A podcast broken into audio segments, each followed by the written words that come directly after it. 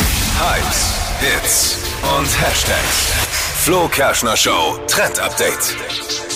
Endlich haben wir Frühlingsanfang. Die Outfits werden frühlingshafter. Die Dekoration in der Wohnung wird schön. Und äh, Drinks, die müssen wir jetzt natürlich auch an die neue Jahreszeit anpassen. Na sicher. Ja, Ende März, Anfang April ist nämlich Rhabarberzeit. Und Rhabarber kommt jetzt ins Glas. Und es ist wirklich, wirklich lecker. Ich hätte es nicht gedacht. Ich sag's euch. Rhabarber. Ja. Das ist auch sowas, was man entweder liebt oder hasst. Ja, das stimmt. Und Uah, ich, ich find's bin eher richtig gut. Und es gab Zeiten, da habe ich es überhaupt gar nicht leiden können, aber mittlerweile mag ich es echt, nämlich in der Kombi als Rhabarber Minz Margarita. Mhm. Es geht super easy. Also Rhabarbersaft, Limette, Tequila und Minze. Das habt ihr ja. gleich Gänsehaut. Nee, es, ich wirklich. Rhabarbersaft. Wer Rhabarber mag, der krieg wird es denn- feiern. Wer, wer, wo kriege ich denn den Rhabarbersaft? Der muss mir den noch selbst entsaften dann auch. Nein, den gibt's überall zu Gibt's kaufen.